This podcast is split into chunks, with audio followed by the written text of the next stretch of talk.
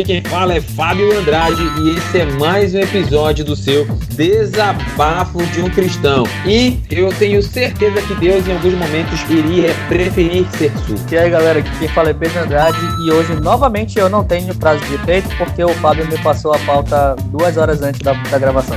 Ah, meu pai. Essa é a muleta, jovens irmãos. Vocês estão vendo Ah, ouvintes nada disso. Os, os ouvintes têm que saber quem tu és de verdade. Então podemos começar a gravação, meu jovem? Vamos lá, vamos lá, é nóis. Você está pelo menos com a pauta aberta aí? Ah, tá aberto aqui na minha frente, no meu computadorzinho. Isso. Ah, beleza então, beleza então. Mas a questão é, o que é a adoração? O que seria ah, uma adoração? A gente já falou bastante, mas a questão é, o que não é adoração? E é isso que nós vamos falar. Então fica conosco, que após o nosso nossas musiquinhas, nós vamos para o episódio. Não é adoração?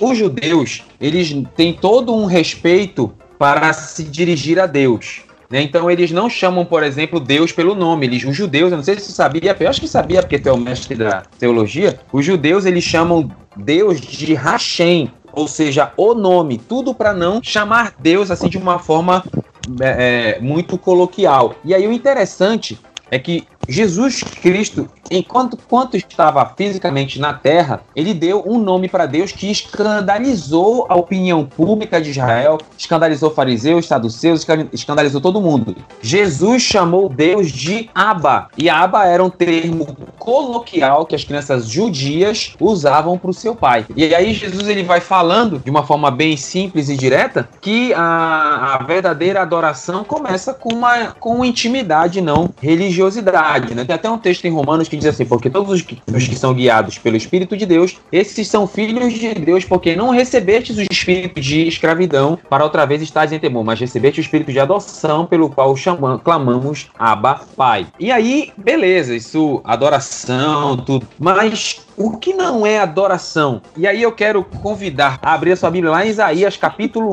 1. Você vê, o livro de Isaías é um livro bem, bem importante na, na história da igreja, tanto que o livro de Isaías ele é citado pelo menos 21 vezes na, na- no Novo Testamento, né? Um dos livros mais citados, inclusive, é o livro de Isaías, né? Que tem como tema do livro a salvação. E aí vamos começar lendo Isaías capítulo 1. Vamos ler do verso 1 a 3, que diz assim: Visão de Isaías, filho de Amós, a qual ele viu a respeito de Judá e Jerusalém, nos dias de Uzias, Jotão, Acais, Acasias, rei de Judá.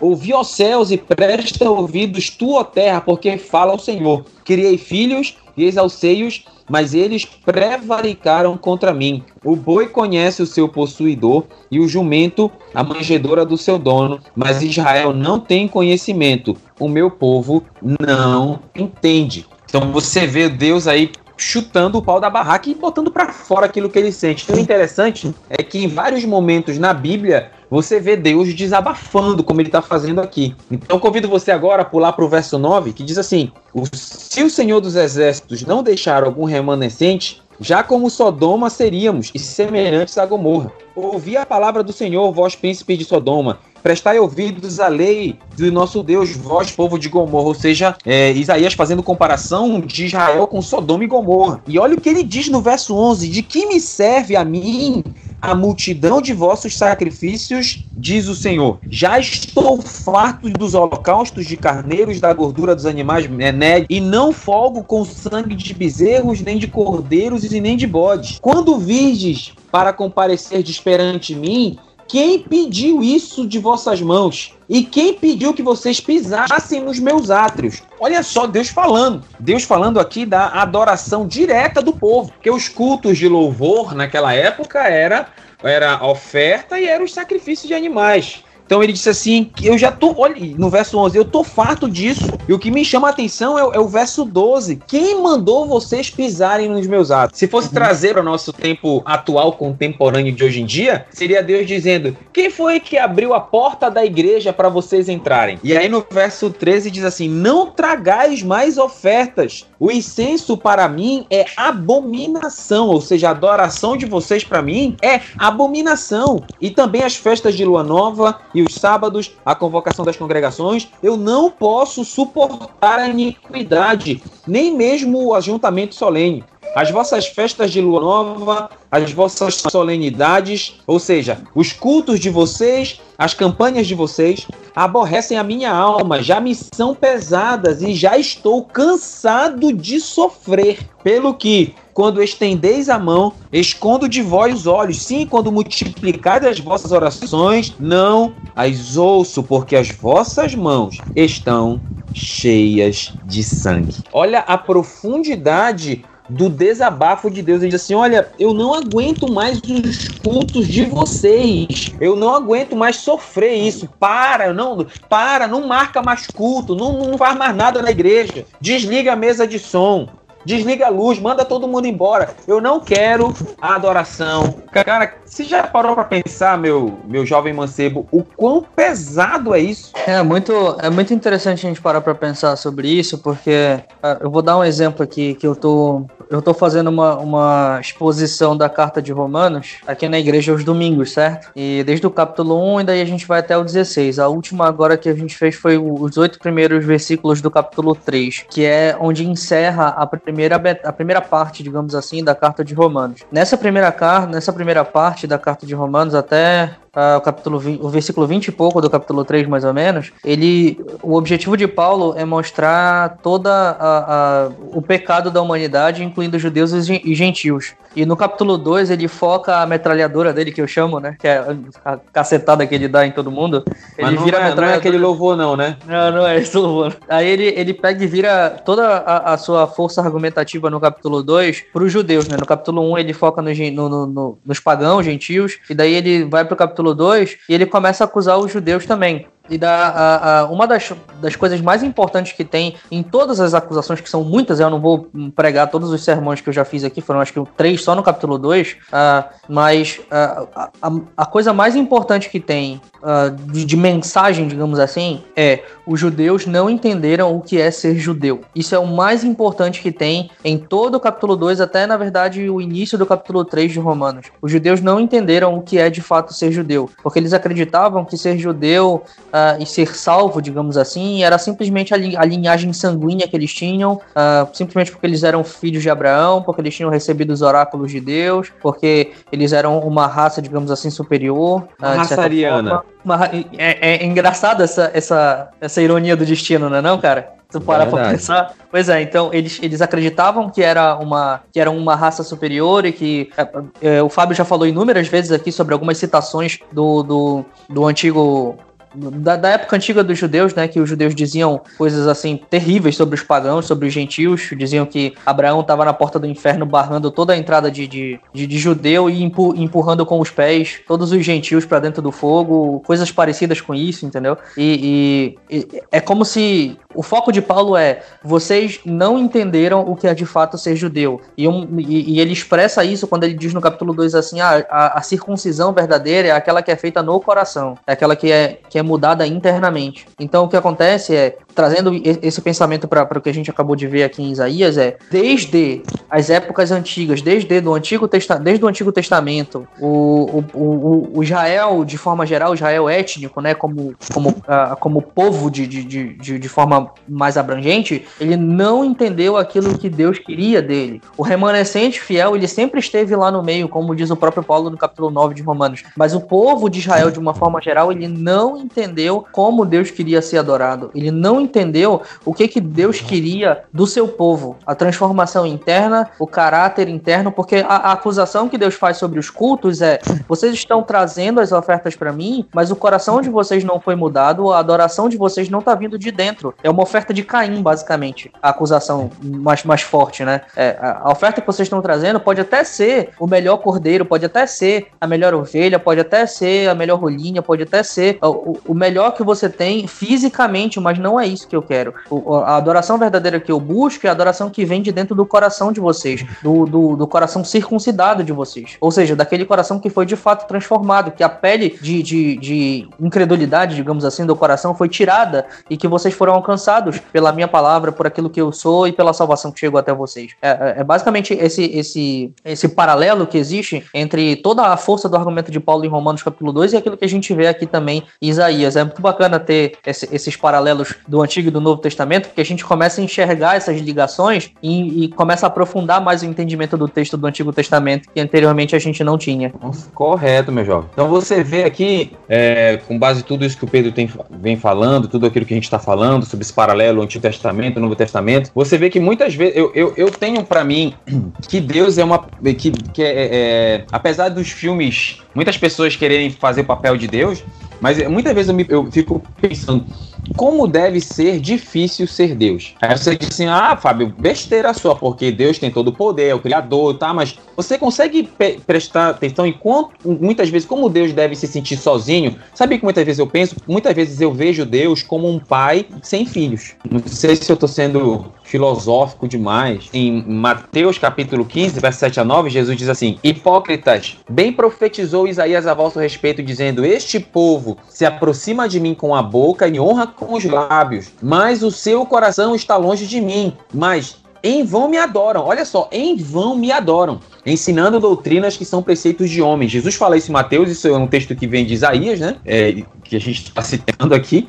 E o próprio Isaías, é, o profeta diz: vocês estão com as mãos sujas lá no capítulo 1. Então, muitas vezes nós nos preocupamos tanto em, em elevar a Deus uma, um, uma possível canção bonita, um instrumental maravilhoso, um vocal cheio de melismas, mas nós esquecemos que o que importa para Deus é o meu coração, cara. É isso que importa para Deus. Tem uma frase de C.S. Lewis que eu gosto muito, que ele diz assim: a oração que precede todas as outras é a seguinte: seja o verdadeiro eu aquele que fala, e seja o verdadeiro tu aquele a quem falo. Ou seja, eu indo diante de Deus com o meu coração sincero, não uma coisa de palavras, não uma adoração de palavras, mas algo que vem de dentro de mim. E não só honrar com, com os lábios, que a gente for ver, se a gente for se cantar bonito ou coisas desse tipo fossem adoração, os shows gospel era para ser um dos maiores centros de adoração do universo, porque o que mais tem de gente cantando nos shows gospel, entre outras coisas, não está escrito. Mas é, é, é, essa é a adoração que Deus quer? Que é isso mesmo? Eu acho uh, que se, se o, o, o ouvinte quiser uh, ter um, uma, um aprofundamento, digamos assim, depois que ele terminar de ouvir o nosso podcast aqui sobre essa, essa questão de adoração e ver uh, o, o, foco de Deus nisso, primeira coisa, leia o livro de Malaquias de forma de, inteiro. É um livro curto, então é fácil de, de você ler, porque o foco de Malaquias ali é mostrar qual é o verdadeiro culto a Deus. Esse é, é é, é, o, o, o, centro de argumentação de Malaquias dentro das suas profecias. E isso ele faz com um jogo de, de, de, de perguntas e respostas que é muito legal de se ver, especialmente se você conhece um pouco sobre as línguas originais, fica bem mais interessante de, de ler. Mas, ainda que você não conheça, ainda é um, um, livro bem interessante. Mas leia com atenção, não, não, não dá só uma lidinha assim, porque você ouviu eu pedindo pra você fazer isso. Depois que você terminar de ler, vá no, no, no YouTube e procure o verdadeiro culto a Deus Deus Augustus Nicodemos. Ele tem duas mensagens que foram pregadas na Conferência Fiel de 2016, se eu não estou enganado, que é exatamente sobre esse tema, uma exposição inteira do livro de Malaquias. É algo em torno de uma hora cada pregação, 50 minutos cada pregação, mas vale todo o tempo que você tiver para gastar em relação a isso. É sensacional. E aí, como o Fábio falou, é, isso foi só um adendo, né, para você poder procurar depois, mas uh, sobre o que, o, o, que o Fábio falou sobre a, a, verdadeira adoração e essa questão da gente pensar que a adoração é simplesmente o momento em que nós louvamos a Deus, no sentido de, de, de, de música, de musicalidade, esse é o pensamento mais errado que um cristão pode ter. Porque se a gente pensar sobre adoração como sendo a expressão da nossa gratidão pela salvação que nós recebemos de Deus, e eu coloco dentro desses termos porque fica mais forte ainda aquilo que eu, que eu quero dizer, é: se é uma expressão de gratidão pela nossa salvação, então toda a nossa vida é uma adoração. Aquilo que nós fazemos no momento em que nós acordamos até o momento que nós deitamos deve ser adoração.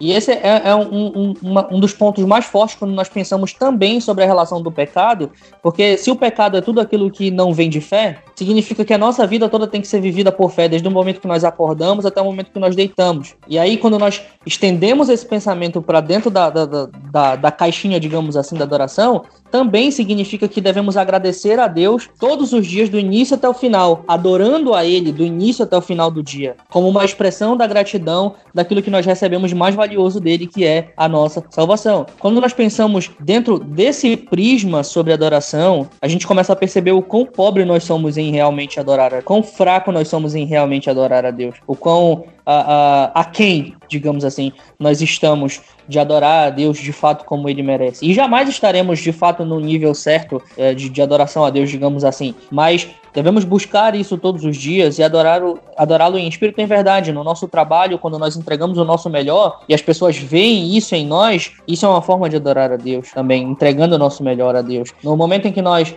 conversamos com alguém, passamos a, a, a, a impressão, a sensação para aquela pessoa de que aquela pessoa está conversando com alguém que é diferente, isso é uma forma de adorar a Deus, porque nós estamos dando testemunho dele através da nossa vida. Então, tudo que você faz com um coração contrito e quebrantado, com o seu coração transformado, que vem de dentro, é adoração a Deus. Independente se você está fazendo uma canção uh, maravilhosa com todos os melismas uh, que, que, que existe, ou se você está simplesmente se levantando e, e fazendo a sua oração matinal de manhã antes de, de ir trabalhar, entendeu? Para aqueles que fazem. Sabe o que eu fico pensando assim? Porque hoje em dia a adoração ela se resume a, a, a cantar bem e tocar bem. Se o que Deus procura fosse realmente cantar bem e tocar bem, Deus não viria atrás do ser humano, porque os anjos com certeza fazem muito melhor. Perfeito. Então, então tem, tem muitas coisas assim que são difíceis de entender. Lá em Samuel, aproveitando aqui o texto, Samuel capítulo 15, vamos ler do, do verso 22.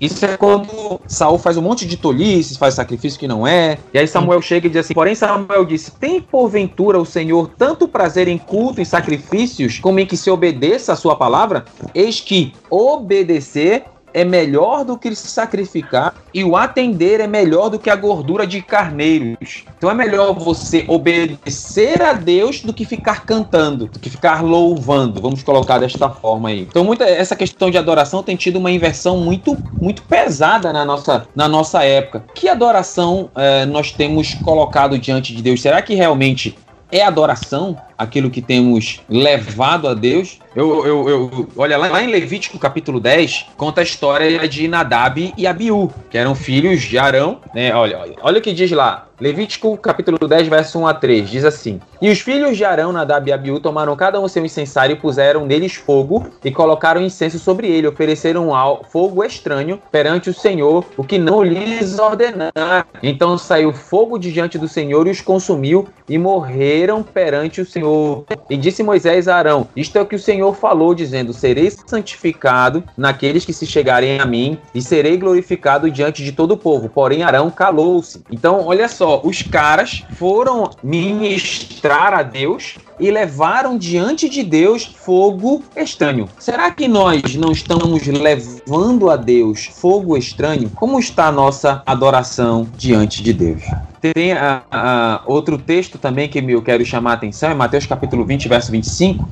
É Jesus chamando os discípulos para junto de si, disse: Bem sabeis que pelos príncipes dos gentios são estes dominados, e que os, que os grandes exercem autoridade sobre eles. Não será assim entre vós, mas todo aquele que quiser entre vós fazer-se grande, seja vosso servo. E qualquer entre vós que quiser ser o primeiro, seja o último. Bem como o filho do homem não veio para ser servido, mas para servir e para dar a sua vida em resgate de muitos. Então Jesus ele vai invertendo a polaridade, mas Jesus ele vai invertendo, trazendo para o prisma certo. E muitas vezes no mundo gospel atual, nós invertemos as coisas levando para o prisma errado. Uhum. E aí a gente vai vivendo. É precisa cantar bem, tocar bem, precisa por causa do homem que ouve. Eu quero deixar bem claro isso. Porque se você tá. Se a sua adoração tá só você e Deus, se você cantar com amor e com coração, pode cantar da pior forma possível, da forma mais desafinada do mundo. Para Deus, vai ser como uma orquestra sinfônica. Se vier de um coração sincero. Confere aí, Pedro. Perfeito, perfeito, meu cara. E, e, e, uma referência muito interessante que a gente pode ter em relação à adoração é o coração quebrantado e contrito que é falado por Davi. É, quando o Davi. E, e assim, é, é, muito legal a gente pensar nisso dentro do próprio contexto, porque se a gente for para o Salmo 51, que é quando ele uh, uh, se arrepende pelo pecado que cometeu com Batseba, uh, Davi ele se derrama diante de Deus, ele dá. De, de, na, na, estrutura que, que ele constrói o salmo, ele coloca a primeira parte, é, ele confessando o seu pecado, depois ele pede perdão a Deus pelas misericórdias de Deus e tudo, pede para que seja restituído, ele fala sobre os seus sentimentos, aquilo que ele tem sentido, fala sobre ele não ter seguido a palavra de Deus, fala sobre o, o pecado que ele cometeu contra Deus acima de tudo. Depois ele segue na estrutura do arrependimento e depois ele coloca uma atitude de alguém que se arrependeu. E no final ele fala assim: é, é, restitui a, a, a, minha vida, né? Restitui, a, me restitui do meu pecado e assim eu vou ensinar aos outros transgressores para que não cometam a, transgressão do seu pecado, né? Para que não cometam a transgressão da lei. Então ele fazendo a estrutura certa da, da adoração de arrependimento no caso que Davi faz é primeiro o reconhecimento verdadeiro do pecado, ou seja, um coração que sabe reconhecer uh, que, que diante de Deus não é nada que merece toda a condenação, mas sabe também das misericórdias de Deus. E daí pula para a segunda parte, que é a parte de pedir perdão. E a terceira parte não é simplesmente só pedir perdão, mas se arrepender de fato daquilo. E a última parte é mostrar frutos desse arrependimento, que é aquilo que Davi faz no final, né? Dizendo que se ele for perdoado e for restaurado, ele ensinará aos outros para que não cometam o erro que ele cometeu também. Isso mostra a, aquilo que a Bíblia fala sobre Davi, um homem segundo o coração de Deus. Ele não foi um homem perfeito, ele cometeu muitos erros, ele cometeu muitos pecados, pecados terríveis, inclusive um assassinato indireto, digamos assim, adultério, entendeu? Então ele não foi um cara perfeito, ele foi longe de ser perfeito, mas ele demonstrou durante toda a sua vida o arrependimento e a adoração verdadeira que é derivada desse arrependimento diante de Deus pelo reconhecimento reconhecimento do nosso pecado diante de Deus. Com certeza. Eu quero é, trazer aqui, vamos para, já estamos indo para a parte final do episódio, mas eu quero falar aqui o que realmente importa. É, Agostinho ele escreveu: pode haver apenas dois amores fundamentais: amar a Deus até esquecer-se de si ou amar-se até esquecer e negar a Deus. Então, que a nossa verdadeira, que a nossa adoração seja verdadeira, seja diante de Deus, seja uma adoração sincera de um coração sincero, porque tudo que não é sincero e não vem de um coração sincero não é adoração. Então aqui quem fala é Fábio Andrade. E quanto fizerte e quanto fizerte por palavras ou por obras, fazei tudo em nome do Senhor Jesus, dando por ele graças a Deus e Pai. Colossenses 3, 17. Aqui quem fala é Pedro Andrade e tudo que não provém de fé é pecado.